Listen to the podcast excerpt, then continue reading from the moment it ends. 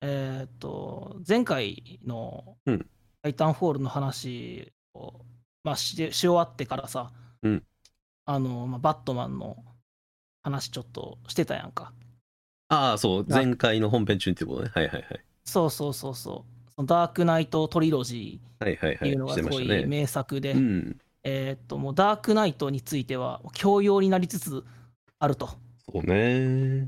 教養か。そう言われたら、教養って言われるとやっぱ、あ見とかなあかんよなってちょっと 思うよね、なんかね。教養って言葉がちょっと強いよね。どっちかっていうと、強いよねなんか常識みたいな感じやん、ちょっとね。ああ、ちょっとそれに近しいな、確かに。なんか、それのない人って、教養のない人って言われてるわけやもんな、それな。つまりそうないってことはそう、言われてるし、自分でもな、そう、人からよりはなんか、あ、俺ないんやって思っちゃうみたいなのがあるから、ぜ別にそんなね、なんか、先民、先民思想的なものではないとは思うけれどもね。そうなんやけど、まあまあ、でも見て損がないっていう言い方うんうん、そうね。だったから、そうそう。じゃあまあ一丁見てみっかと。はい。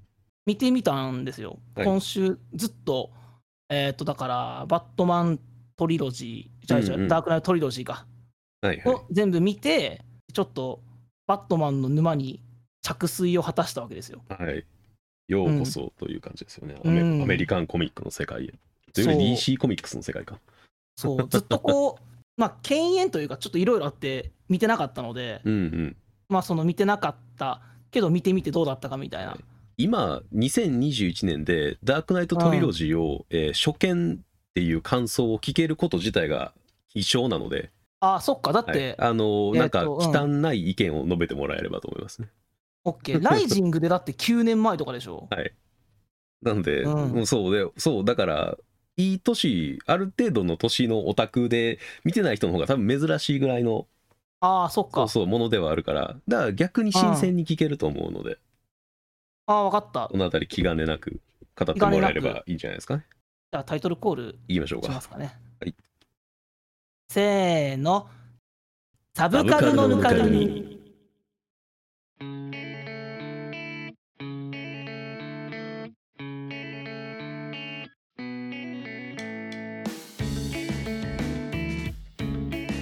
ですね。なんか、わかりやすいオープニングでしたね。そうだね。わかりやすいオープニングでしたね。いや、いいんじゃないか進行表を書いた甲斐がありました。な。あ、そうだね。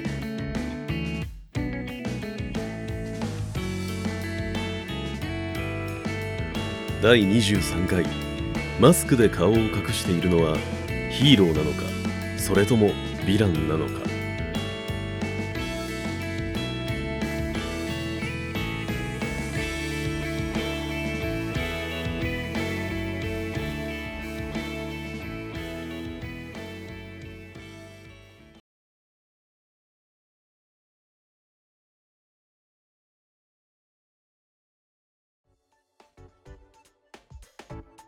じゃあ、えっと、本日の、えードロア遊びは、ダークナイトトリロジーですか？まあ、どちらかバットマンについてか。バットマンかな？バットマンというものに対してですね。俺は、バットマンは、前の本編でもちょろっと喋ったんだけど、うん。子供の時にティム・バートン版を見てるのよね。はいはいはい。その、スパイダーマンが、多分劇場、最初のスパイダーマンね。あのアメージングでもなく、最初の、えトビー・マグガイアだったっけ？トビー・マグワイア主演の方のやつね。主演の方が、えーっと子供の頃に大ヒットしてはいはいはいはい。映画を見に行ってで多分それが初めてこうアメコミのヒーローを映画に見たっていう体験だったと思うんだけど、うんうんうんうんこの、まあ、ビデオレンタルショップに行くとさ似たようなというかそのアメコミヒーロー映画のコーナーみたいなのができててああ、そうね。あの頃からなんかやけに増えた気はするよね。そうそうそうそうあ似たようなの他にもあんじゃんみたいなんでうん。スパイダーマンで雲男やったからあバットマンっててっきり俺はコウモリの能力を持ったあ能力者みたいな人があ、はいはいはいはい。それを駆使して戦うものだと思ってそうやな。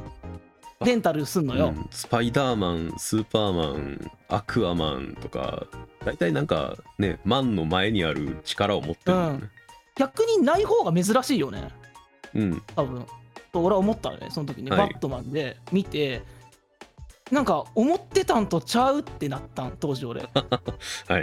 はい。なんか何の能力もないし。そうね。車はかっこいいよ。車はかっこいいけど、うん。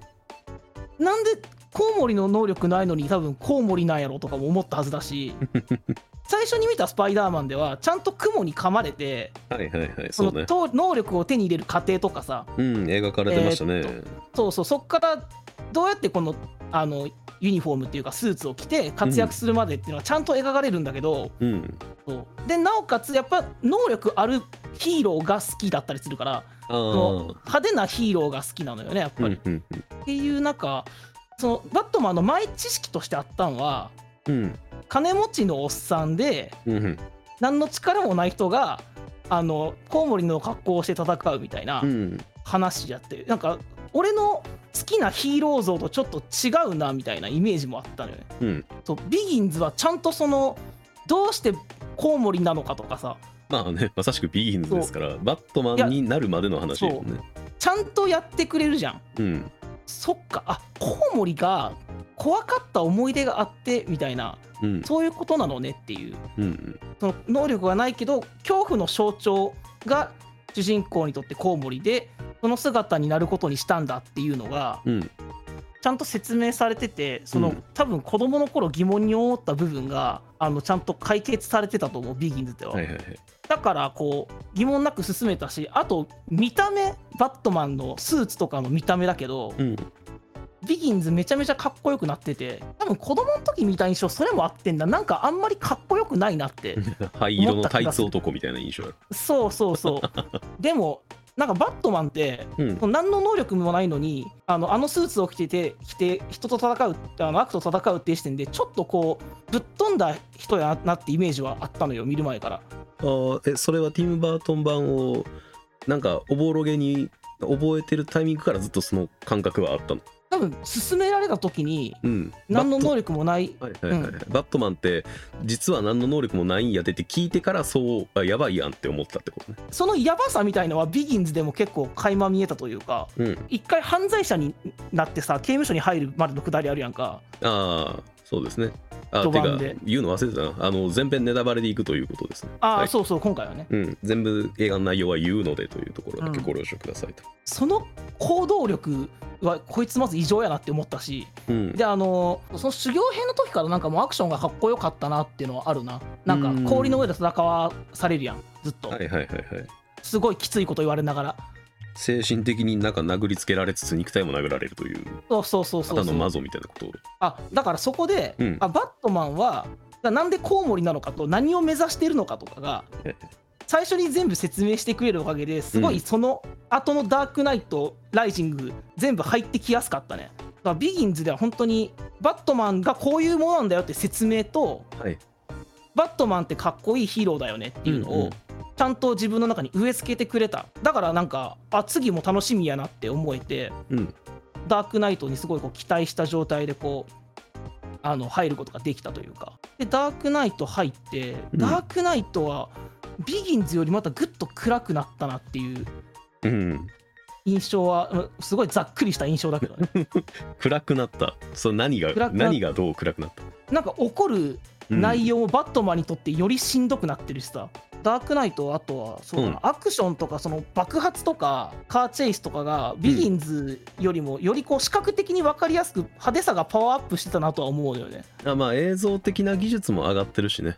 ああそっか、うん。あそこだけでもう2年ぐらい経ってるから、うん、有名な話やけどあのダークナイト撮影時に世界に4台しかなかった iMAX っていうすごいあの高度な技術が使われたビデオカメラがあって、えーうんうん。その撮影で1台壊してるんですよねえ？だから1台5000万とかするぐらいのカメラなんですけど。えー、マジで？そうそう。あのちょうどジョーカーとのカーチェイスするシーンですね。有名な話ですけど。あそうなんだ、うん、だから撮影技術はやっぱりビギンズから比べても上がってるし演出とかも全然やっぱ変わってはいるよね。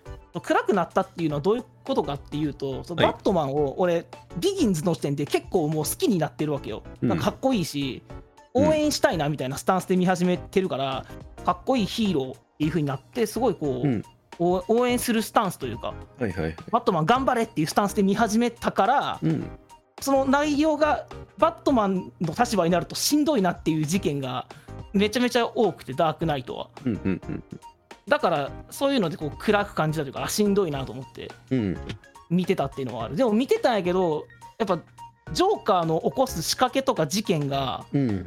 派手だし面白くてさうんそう次どんなことしてくるんやろうっていうのがどんどん楽しみになっていったのはあったね。ジョーカーの悪役としてのこの行動の奇抜さが面白かったポイントでもあるっていうことでね。そうそうそうそう、ジョーカー自身もなんかカリスマ性とうん。賢さとであのもちろんあの圧倒的に狂った感じっていう、うん。ヴィランとしてすごいみ魅力的な要素をいっぱい持ってるうん。敵だなって感じたしうんうん。他のヴィランでは見たことないなって思ったそのこれまでアメコミの映画何個かは見てきたけど、ちうん。ょっと他で味わえることができないキャラクターなんじゃないかなって。だからやっぱこの映画の評価も高いしあのこの演技がすごいっていうのを聞いてたからうん。うん。うん。あなるそこはすごい納得しながら見てたねいちいち所作とかもさおかしいやん、なんかあこいつやばい関わったらあかんやつやみたいな。本当になんか人人挙動人挙動をこいつおおかしいやつやっていうのがなんか分かるし。あと何考えてるか分からへん感とかさ。うんうんそう。なんか目的なんなんやろって思うけどなんかそんなこと考えるこっちの方が無粋なんじゃないかなって思うような。うんうん。うん無粋なんかなんかいやこっちがなんかここいつはこういうやつだからこっちがなんかジョーカーのなんていうの立場になってうん。なんか考えてくること自体が無粋というか不毛というか、ジョーカーを理解しようとすることすらおこがましいということ？うん、なんかそれぐらいの感じに思った。それぐらいなんかこう俺がなんか介入する余地のないというかかこうなんか確立されてるキャラクターというか昨日見たけどうん。あの2019年公開のジョーカーもそれですごくあ見たいなって思った。そのジョーカーにすごい興味が湧いたからダークナイトにさハービー・デントっていう検事が出てくるやんか。出てきますね。ハービー・デントさ、うん。あの最初出てきた時さなんか俺バットマンとめっちゃ対立すんのやろうなっていうかその、そのなんていうの表向きでこうなんていうのかなあの犯罪者たちを取り締まってうんるうん。凄腕の検事で、うん。こう光の騎士っていうねそのはい。ダークナイトがバットマンで、ホワイトナイ光の騎士ってこうそうそう対応しててっていうのがあって何かしらでガッツであのヒロインの取り合いとかもあるからうんうんうん。そこもあってがっつりこう対決みたいになんのかなと思って見始めてたんやけど、はい。バットマンとしてはうん。このそうじゃないともう象徴を、うん。あデントに担ってほしかったよね、うん。ね担ってほしいってあそうなるんやと思って。うん。だからあの象徴が必要っていううんうん。あの発想はビギンズから言ってるからうん。あずっとそれ一貫してんねやと思って。はいはいあなるほどなと思って。じゃあデントどうなってくんやろってなった時にもうデントかわいそすぎるよね。ほんまに。な悪いこと何もしてないのにめちゃめちゃかわいそうやったなあいつ。だってさらわれてさうん。彼女と同時にさらわれて彼女死んでさうん。そこがっつりつけ込まれて顔焼かれて敵になってうん。最後死んでみたいな。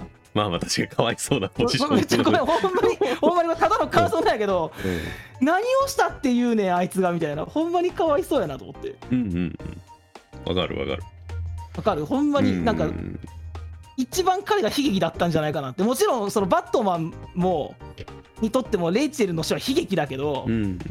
やデントだって最初死んでるしでライジング見た最後をうん。まで見てるから、うん。で最後ってやっぱあのブルースは幸せになってるやんライジングの最後で。はいはいはい。それを考えるとやっぱりあのデントかわいそうやなって思うというかうん、でこのダークナイト3部作の流れの中で一番かわいそうなのはデントじゃないかぐらいの勢いないかって、そうそう、それぐぐらいの気合やったら、うんうん。あのライジング見始めた時に、うん。うん。俺ちょっと不安感があって実は。なんか、うん。なんかの記事でもともとライジングは制作予定がなかったみたいなのを読んだのよ。あ。もともと3部作の予定やったんかな、へー。俺が読んだのはなかったと。続編の予定がなかったっていうのを聞いたのとライジング序盤にさもう敵出てくるやん。今回の敵ですってやつが、であ今回の敵こいつかって思ったのよ。なんかあのジョーカーの後のこいつかみたいな明らかにこう腕っぷしで戦うタイプのパワータイプの敵じゃん今回と思って。うんうん。なんかこの他の作品で例えるのはあれやけど密かの次にウボウギに出てきてもちょっとなんかかっこよさがなみたいな。うんうん。ジョーカーがすごいこう存在感強かったしうんあの、まあか、あのあのやつの起こす事件も面白いなと思って見てた中、うん。あこいつかちょっとなんか物足りなく思うんじゃないかな。やっぱこう敵がバットマン自身はずっとおるわけやからうんうん。その敵の存在って映画の魅力を決める上でめっちゃ大事やんか。うんそうやね。最初だからラーズ・アル・グールってだから自分を生み出した、えーっと組織との戦いがワンであって、はい。でダークナイトはそのジョーカーっていうもう圧倒的存在感とかカリスマ性を持ったすごいうん。あのなんか他にないなっていう敵でうんうん。ライジングでなんかあゴリゴリこの脳筋っぽいやつなんやと思ってうん。最初。ちょっとあのちょっとなんか物足りない感じになるんかなってうん。思ってたんやけどでもあの起こる事件の規模がやっぱりめちゃめちゃでかいやんライジングって。本当にあの、えーっとゴッサム全体を巻き込んだというか、うん。もう全体がもしかしたらもう本当に壊滅するかもしれないっていう、まあ、規模の大きい事件うん。だったからそこはまあパワーアップしてたしうん。あとやっぱ「ライジング」っていうタイトル通り本当何回こうボロボロにやってもこう立ち上がってくるとこが描かれるかはいライジングでは。そうやね。そう。やっぱそれはもう分かりやすくすごいこう熱くなった胸が。うんうんうん。あのやっぱ応援したいって気持ちがずっと変わってないから頑張れって思ったし。でさらにこう第1作に出てきたキャラクターがまた出てきたりとかさ。うんうん。あのラーザースクールの階層になるのかあいつなんか。頭んなんかブルースの頭の中で出てきたみたいなことなんかな。あうんうん。の地下で会う層があったりとか。あとえーっとまあ結局全部出てきたけどあのスキアクローも出てきたし。うん。であのワンからのセリフ。であのそうかわ本当にあのなんで落ちるかそれは這い上がるためだっていうのをもうまんまライジングではやってくれてたし、はいはい。ここも熱かったし。やっぱライジングのめちゃくちゃいいなって思うのは本当にブルース・ベインがバットマンをゴッサムの象徴にするっていううん目的をちゃんと果たして、はいはいはい。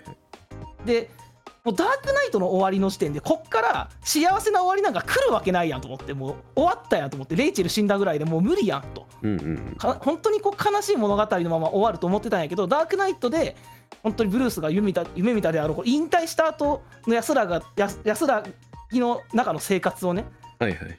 手に入れることができてうん。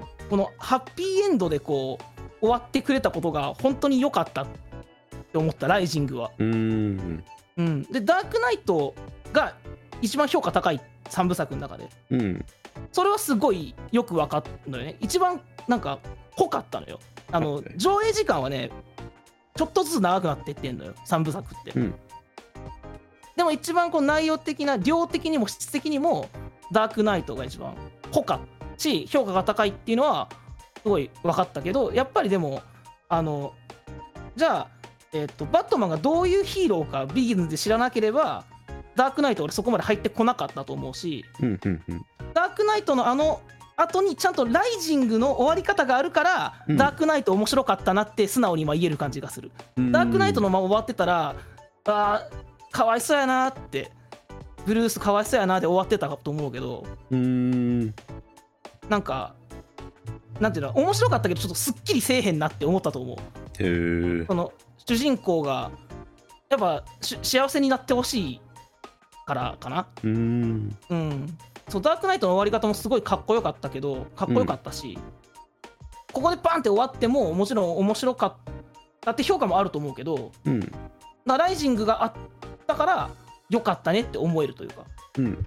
なんかダークナイト素直に面白いって言える。だから本当にこのなんていうのこのダークナイトの一番濃い部分を楽しむためのこの前後がちゃんとあってこの3部作としてすごい面白いっていうのもよく分かったしうんうん、面白かった。ダークナイトなんかもっともっとあるはずなんやけどな、思い出したら。だからやっぱジョーカーが出てくるから一番濃かったよね、ダークナイトって思うね。んなるほどねうん、ジョーカーの存在感がでかかった。だから3部作はバットマンの作品なんだけど、うんダークナイトはまあジョーカーの作品になってるな、存在感的には。何について話したいですか？なんでその一通り今ね言ってくれたやんか。そのダークナイトトリロジーってだからあのバットマンの、うん。えー発生というかバットマンのその、えーた存在の意味合いがあって、えージョーカーっていうバットマンと似て似て全然異なる存在だけれどもバットマンとちょっとコインの表と裏みたいな存在が出てきて、うんうんでバットマンの、あのー今までそういった過酷な運命にあったけれどもハッピーエンドのような、えー温かい終わり方で終わったっていうこのダークナイトトリロジー3本あって総じてハッピーエンドで良かったっていう感想が1個あったわけやん。あったあったわけやん？うん、で、うんえっ、とジョーカーっていう存在も際立っててめちゃくちゃ面白い存在だったっていう感想もあったわけやんか。うん。うん、まずどこ広げようか。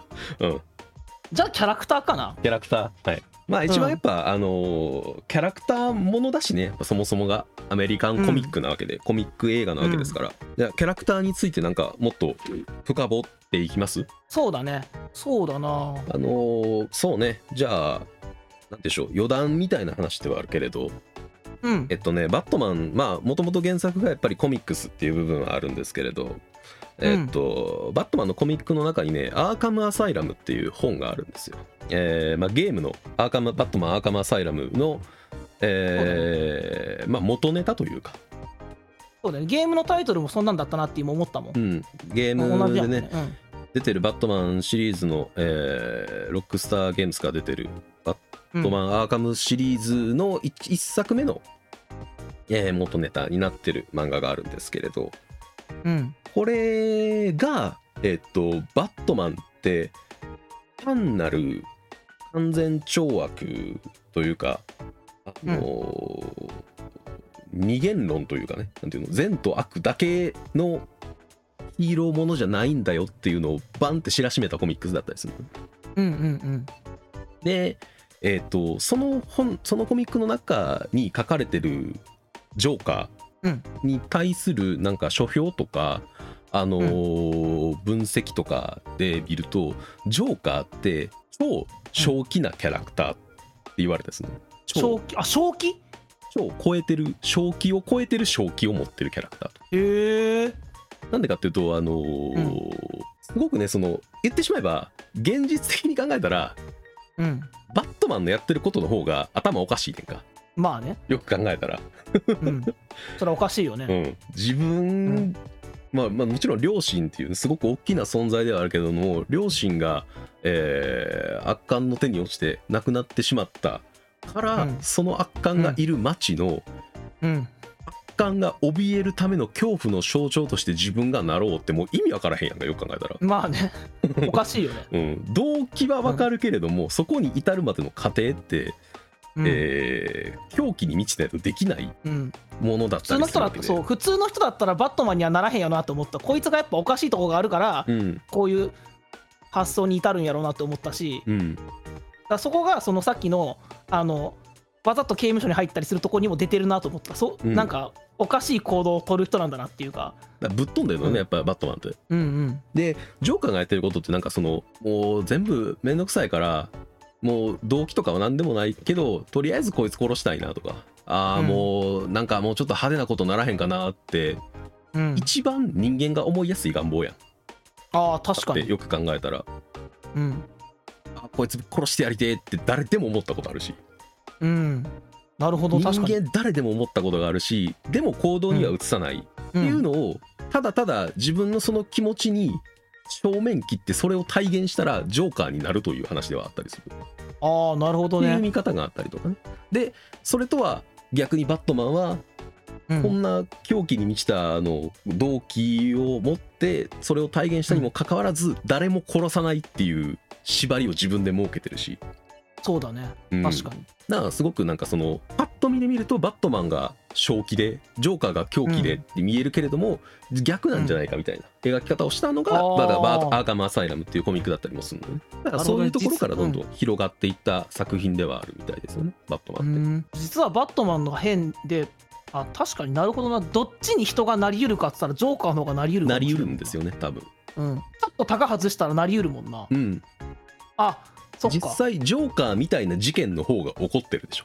怒ってる、人間社会って、うん、バットマンみたいなやつが出てきたことはないでしょ。人間社会で。そういうことなんですよね。だから結局。なるほどな。人間側に立ってるのは実はジョーカーだったりするという。あー。なるほどね。でもなるほどな。なんか誰でもそうなり得るっていうのはなんか分かる気がするな。なんかうん。デントがああなっちゃったのもそういうことなんかなって思うよね、うん。なんか今人の調子ってある中でさ本当に調子悪い時のさ、うん。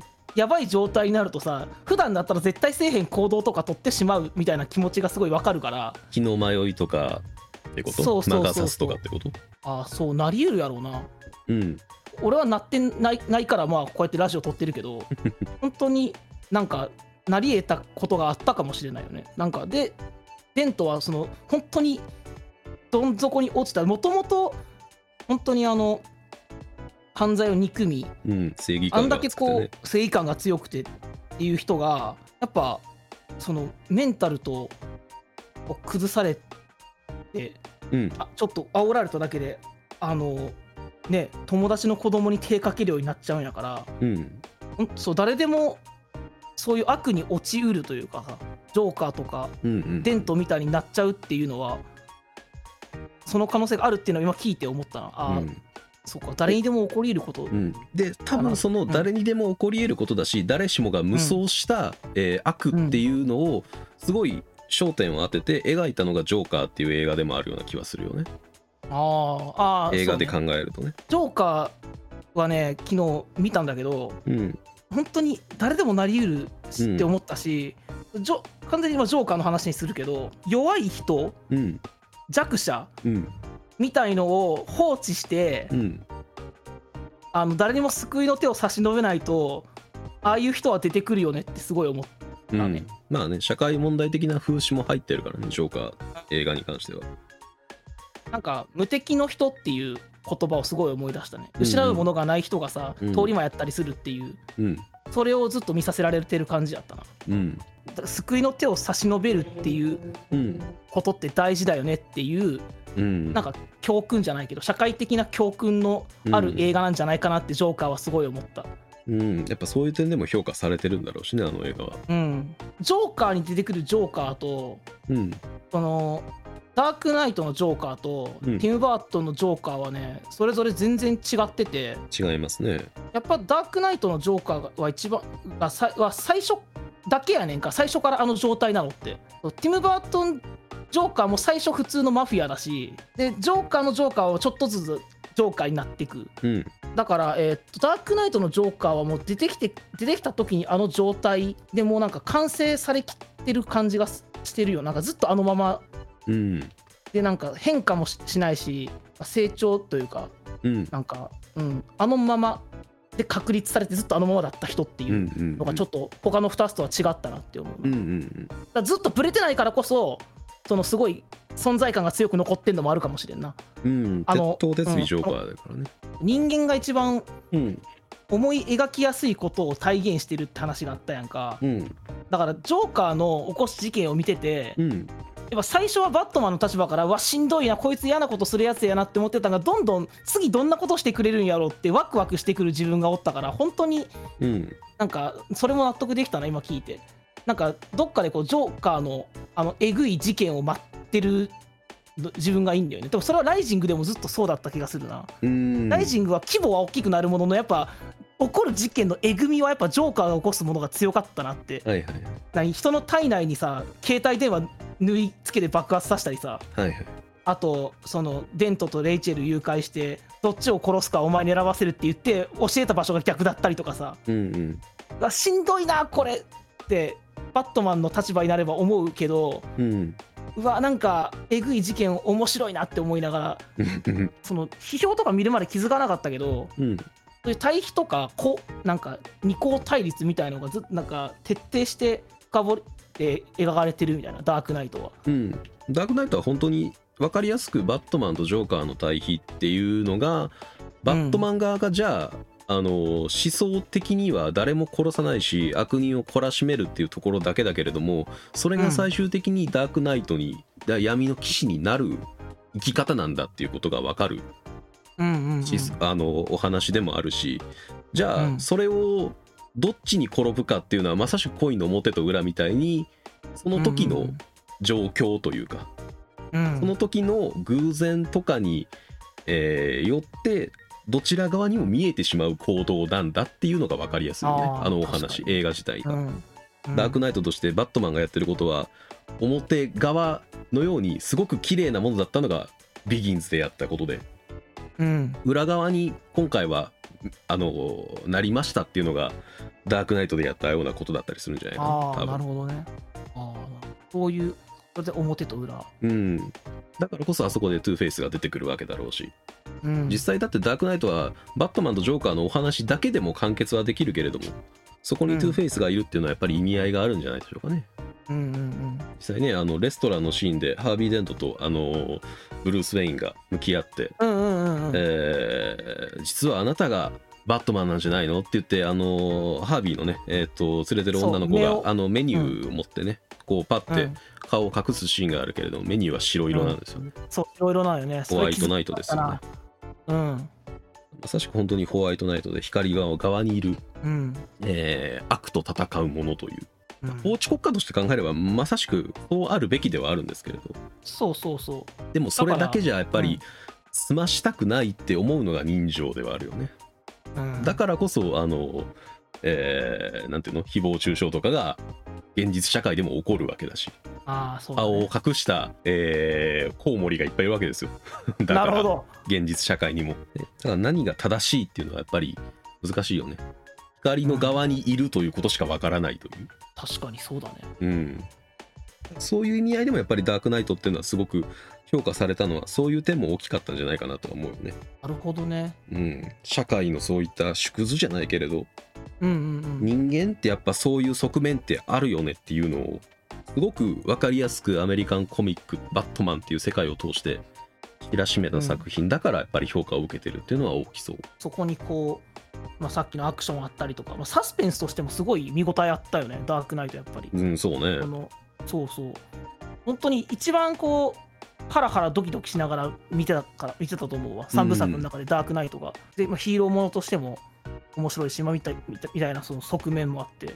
うん、そういう意味でやっぱ評価されてんのね。最初よく分からへんかったのよ。その1回見見た時だけやったらうん、そのどこがそこまで評価されてるかちょっと最初よく分からなかったな。面白かったけど、うん。このこの世界的にめっちゃ評価されてるって言われるとうん、ちょっとなんでなんかなって思った最初は。うん見返したりとかいろんな見方そのさっきのメニューのくだりとかをうん、見て、あその自分の気づかないところでこんだけいろいろやっぱちゃんと描写というかうん、されてるんだっていうのをうん。が分かってあなるほどなって思ったね。ダークナイトの。あれやね、ぶっちゃけそこまで考えてるかどうかは分かりませんよ。あそう。そりゃそうでしょ。勝手にオタクがどうこう言ってるから人気が出てるから、エヴァみたいなもんなんですよ、結局、ダークナイトって。ああなるほどね、なんていうの？だからこうあの中身が分かっててそういう解釈ができるから偉いっていう話では絶対ないし、なるほど、ね、そういう見方ができなかったからああ俺ってなんかよく見れてないなは絶対違うし、ああそうか、うん、あの面白くなかったなっていう人がいるのも分かると思うし俺はね。全然。うんうんうんうん。なんかなんか結局なんかジョーカーは結局こいつ何がしたかってんって思う人もいるやろうし。ああそうだね。確かに。行動原理が見えなさすぎてなんかうん。都合のいい悪役でしかないみたいなあの評価をする人もいるだろうしもちろん。うん。あそういう評価は見た俺もなんか、うん。さあのおったわ。うん、で目バットマンはバットマンでなんか、孤立孤軍奮闘しすぎみたいなさヒーローとしてやりたいんやったら、もっといろんなところとちゃんと密に協力を取れよみたいな。あの確かに。ね現実的な整合性を取ろうとすると違和感はどうしても出てくるのが、まあ、そもそもアメコミ映画なわけですけどうんうん。それをまあ度外視じゃないけどある程度目をつぶって見た時になんかそういう見方もできるよねで盛り上がってった作品な気はするね俺は。あなるほど、ね、で俺はそういう風な見方が好きだからそもそもが。うんうん。ううん。ん、なんか現実的な見方をなんでそもそもフィクションに持ち込まなきゃいけないんだって思うタイプだし、うんうん。あなるほどね。うん、で深掘りというかなんかその深読みをしたいタイプやからそもそもが。うん。うん。で深読みだからそう考えると深読みできる要素がいっぱいあるああなるほどね。っていうのがや確っぱり、あのー日本でも受けた映画っていうことなんじゃないかな。で俺はその深読みっていうのは後からこういろいろなレビューを見てからなんていうの？分かったというかあそういう見方があるんだって思ったタイプで。うん。そのだからさ最初言って多分感想が一番素直な感想なのよ。バットマンがかっこよかったビギンズでダークナイトはジョーカーが派手でうん。面白くてワクワクした、うんうん。でライジングはハッピーエンドで良かったっていう、うん。だからそのめちゃめちゃシンプルな見方をしてるわけよね俺はね、うんうん。その深掘りじゃなくてそう俺の視点で見た時も面白い映画だって思えたからうん。その深掘っても深掘らなくても面白い映画なんだろうなって思ってね今聞いて。うん。面白いと思うねシンプルに。うん。ヒーローもの映画として。うん。娯楽作品ですからまあやはり映画というのは。ほんまにあの出てくる武器とかスーツとか今見てもかっこいいのって本当にすごいなと思ってる十何年経って今見てかっこいいってすごくない？あうん。の質感とかさなんかわかる？あの黒い質感かっこいいやん。あの艶消ししてるような質感ね。そうそうそうそうそうそうあとダークナイトではバイクも出てくるやん。出てきますね。いやかっこいい。バいやバイク乗り回すヒーローってかっこいいやんとかさ。車もいいけどバイクもかっこいいやんみたいな。うんうんらバイク車の一部がバイクになるとかもうかっこいいやんみたいな。はいはいはいはい。乗りたいやん俺だってみたいな。特撮感あっていいよね。そうそうそうそう、うん。あそうやね。あとゴードンが死んだと思ったら生きてたりみたいなサプライズがあってうん。そこもおおーってなったし。うんうんビギンズだとやっぱあのモノレールのシーン。はいはいはいはい。うん、あそこも派手でよかったし、あそこもそう、まあ、なんていうの、もうもうちょっとで本当に街が終わるっていうさ、うん。あのギリギリのところでなんとかするやん。うん。あそこもやっぱ、なんていうの、目目が離せなくて見応えがあったし、うんうん。キャラクターでいうと、そのビギンズですごいこう脇役たちがみんないいキャラしてんだなっていうの分かったのよね。うん。アルフレッドも、えゴードンも、えーフォックスもか。うんこう会話がこうウィットに飛んでて、会話聞くのが見てて楽しかったしさ。会話聞いて楽しかったし、その会話からもそうだしゴードンあのバットマンの車乗って乗るとこあるやん。ビギンズで、はいはい。うん、でなんか爆発？なんか銃かなんかで撃って爆発させるシーンあるやんか。そうあそこでそのそれを達成した時に「やった!」って言ってたりする。なんかなんかこのみんなゴードンのこの愛嬌のある感じというかうんうん。かっこいいおっさんというか、あなんかあのかっこいいというかちょっと愛せるキャラクターなんだな。ってゴードンには思ったしうん。こうアルフレッドは本当にこう会話がおしゃれでこうすごいなんていうのバットマンを支えてくれていつもうん。こう優しさと強さとおしゃれさを兼ね備えた人だなって思ったしフォックスもこうなんかウィットに富んだ冗談みたいなめっちゃ言ってくる俺の好きなタイプのおじさんというかうん。あ脇役もみんないいんだなってビギンズで思ってでそれがもちろんダークナイトでもライジングでも活躍してっていうのが、まあ、またそれも良かったしうん。あとはゲームに対するモチベーションが上がったかなだいぶ。な。あのバットマンのゲームやってみたいと思ったかな。うんバットマンに関してはさっきちょろっと言ったあのコミックのアーカムアサイラム、うん。うん。あの88年とか9年とかに出たコミックスでそれこそティム・バートン版の映画が公開される直前とか直後ぐらいに出た作品なのよね。うん。で、うん。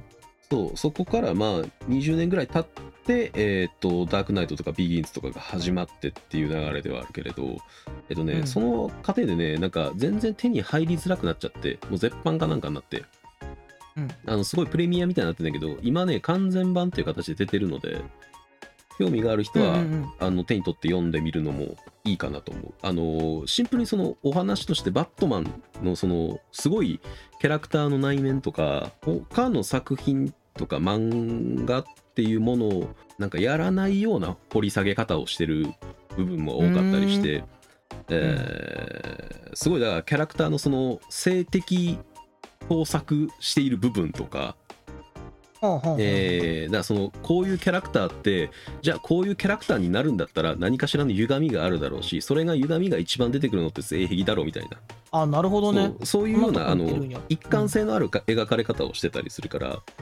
うん。ダークナイトを見たりとか、えー、とバットマンシリーズ見て、あバットマンって面白いな。あでも実はなんかこういう変なぶっ飛んでるキャラやったりするんやなって思ったりとかジョーカーってすごいなんか無軌道やけども面白い魅力があるなって思った人はなんかそれも読んでみるとあでもこうそうかこういう解釈もできるんやみたいな。新しい解釈を得られやすい、えーコミックな気がする。うん。で、まあ、今はうん。一作、一冊そんなに高くない、プレミア価格じゃない完全版でね、もう一回出たので、うんうん。それが安く手に入るようになってるので、それを読んでみるのも一つ、あの、バットマン世界を広げる、えー、取っかかりにはなるんじゃないかなっていう感じもするかな。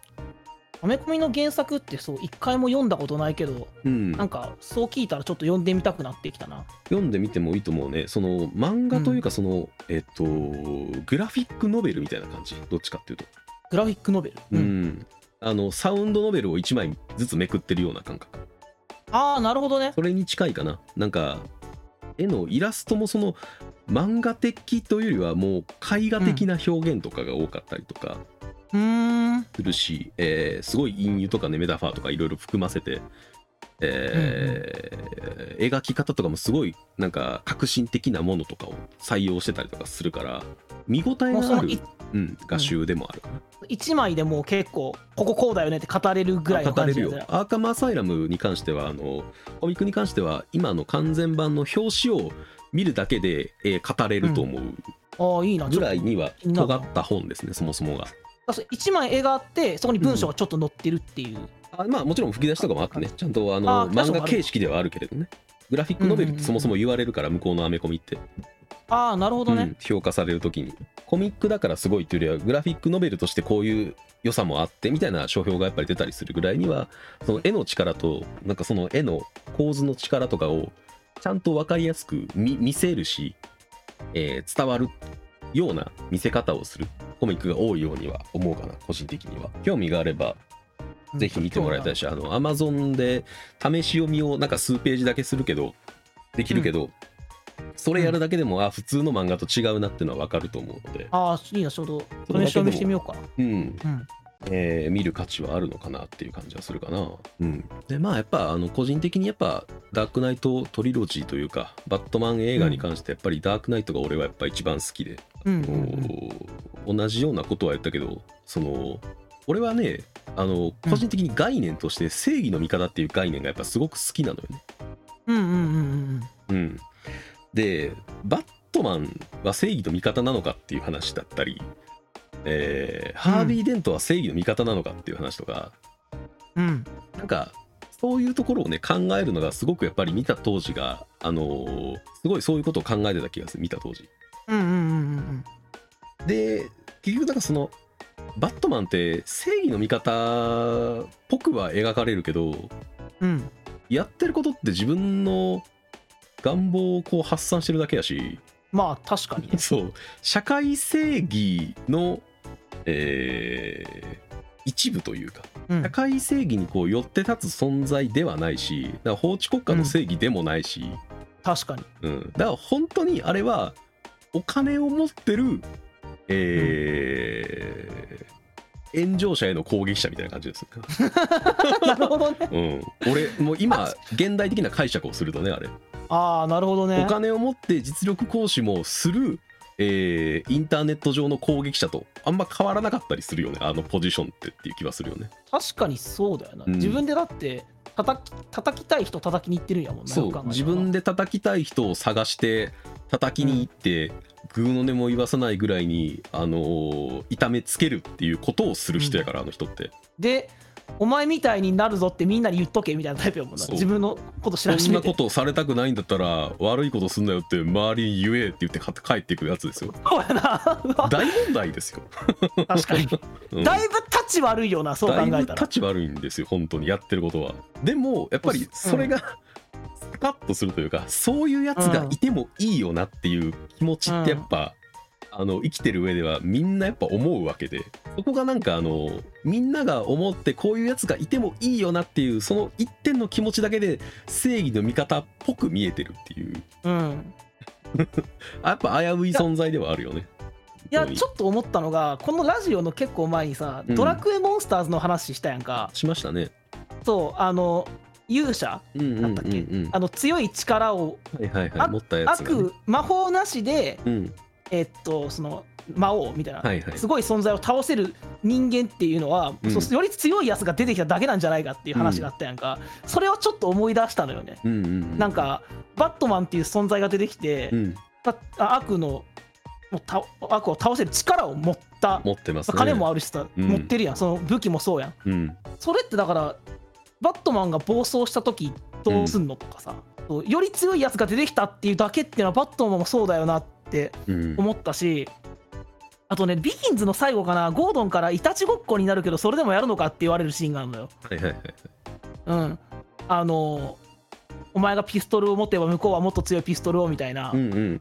ていういたちごっこになっていってしまうよなって思ったよね。なんか突き詰めていくと、うん。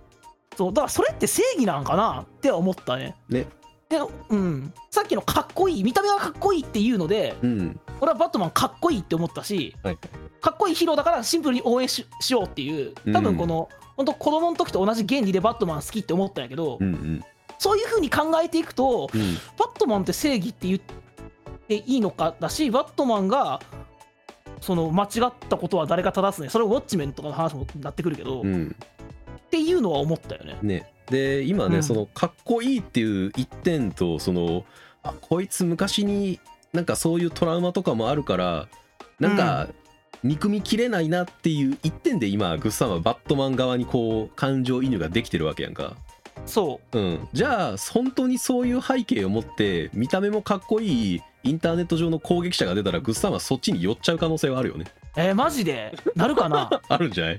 なんかそんな極端にそんな極端にうん、でもそれそういうことでもない。だってそう好みというかそのビジュアルと、えっと感情移入できるぐらいのでもなるほどね、うん。あーなるほど。なんかそれをヒーローとして崇めてしまう人たちがいるから、攻撃者たちになるわけだし結局のあなんか分かった。なんか、うん。もし想像した時にもし俺がすごいファンの人がそうなった時に俺がその考えに賛同してしまうパターンみたいなのを想像したんやけどあ、うん。ありそうありそう。ありえるでしょ。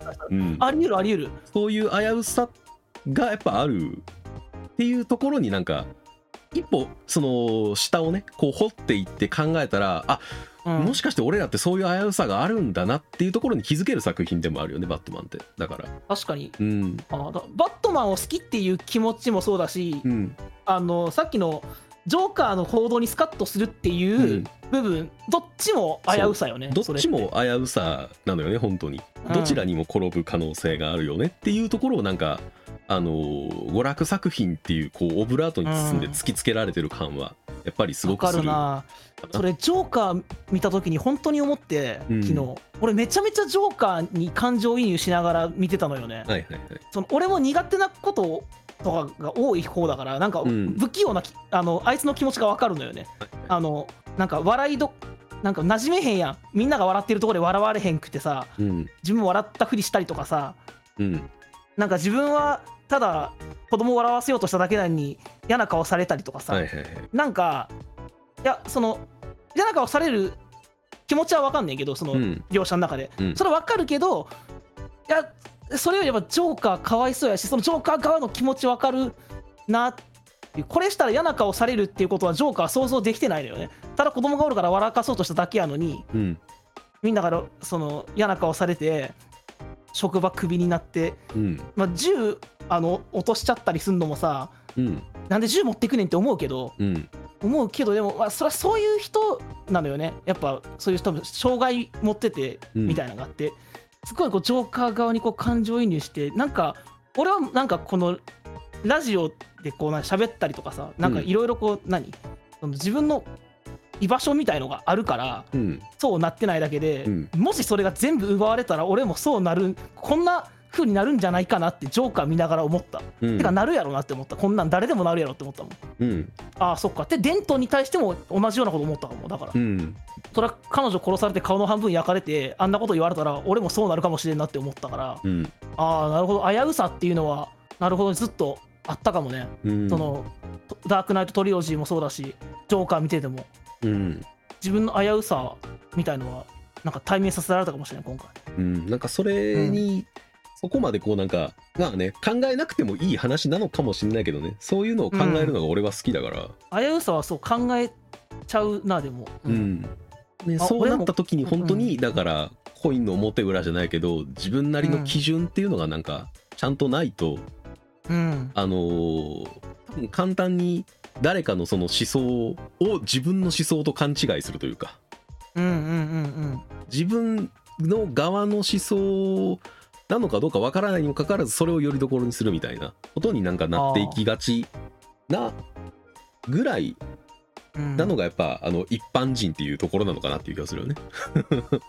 ああそうだよね、うん、そこをだからこう隔絶してなんか超越することが、あのーヒーローになるということなのかもしれないですね。うんうんうんうん超人になるというのは。あそれができるから超人うん、人を超えたとかで超人やもんな。うん、うん、とかなんとかを考えたりしたのを思い出しましたね僕は。うん。ダークナイト見た時に。ジョーカーってうん。だから何考えてるか分からんからこっちが何考えてるんやろって考えるのをやめたって話を最初の方にしたやんかうんう俺ん。したんやけど、実はそうかもっと近いかったんやなそう考えると、その俺にというか俺らにというか。う、ん。近しい存在な気はするかな個人的には。うん、なんか面白くないからめちゃくちゃにしてやりてえなっていう気持ちを膨らまして膨らましてうん。人の形にしたらああなったって感じだもんな、そう。だから本当に子供がダダをこねるっていうところを、えっとうん。大人になってある程度のその思考の洗練さを付与して、うん。あとそこに暴力を足したらジョーカーになるといううん、気がするのよね。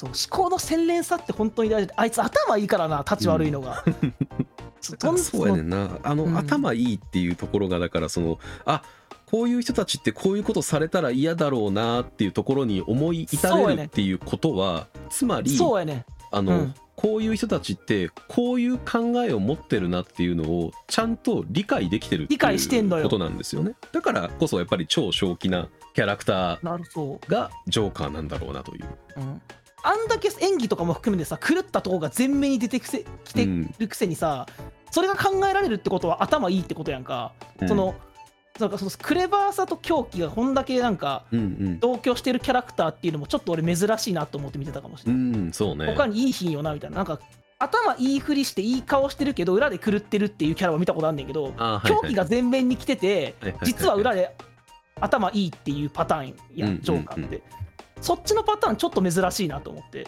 だしね。しかもうん。何の能力も持たずにな、そうあそうそう。あいつもジョーカー自身も何も能力も持ってないしなんだったら肉弾戦の方は弱いしな普通に。本当にいろんないろんな面白さがあるキャラクターよねジョーカーは。うん。バットマンに出てくるね。あのヴィランはまあジョーカーがやっぱ一番有名ではあるけれどもうん。それに浸水するハーレクイーンとかもそうだし、うん。うんえートゥーフェイスしかりあとは、うん。あのー謎かけをすることになんかもう人生が支配されてしまったヴィランとかがいたりしたり。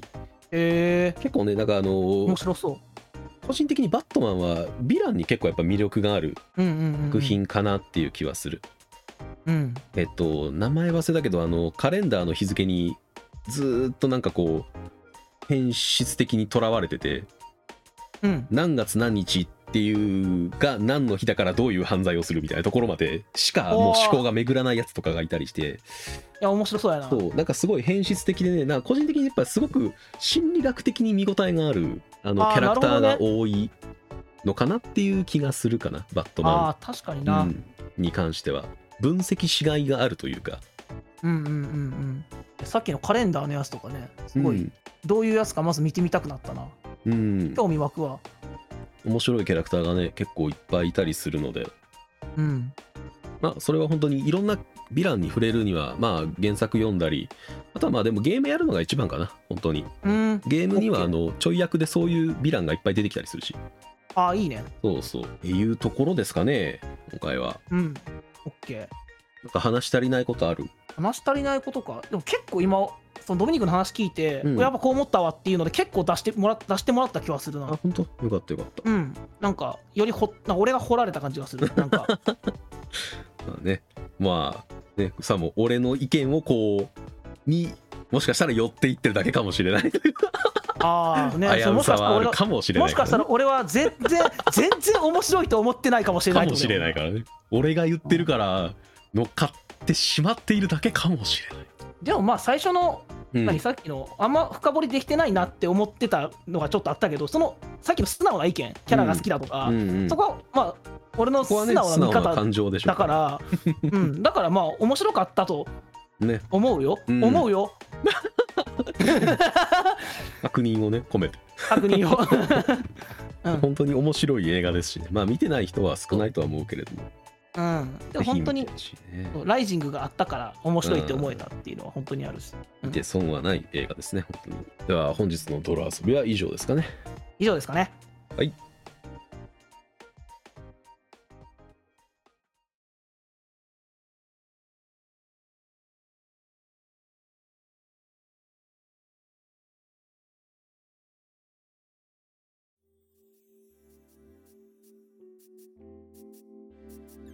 マンはね結局なんだかんだずっと語れる話ではあるので。うん。まあまたなんかなんか見てなんかの作品見てあこれなんかバットマンっぽいなみたいな思ったら話してもいいだろうし、うんうんうん。他のアメコミヒーローにもちょっと今興味は湧いてきてるからね。ああいいじゃあないですか。の見てみたい、うん、ジャスティスリーグとかも、ネットフリックス入ったから多分見れる作品バッと広がってるし。なああそうね。いろいろ見れると思うのでぜひ見てもらいたいですね。うん。なんかおすすめとかまた教えてください。うん、はい。ちなみに俺が一番初め見たアメコミヒーローはスポーンでしたね。あーんあの黒い顔に緑の目みたいなやつ？はい。はいはい。映画館に見に行きましたね。えー、そうなんだ。兄貴と一緒に見に行った覚えがありますけどね。え、ー、レンタル屋で見たことあるだけや俺。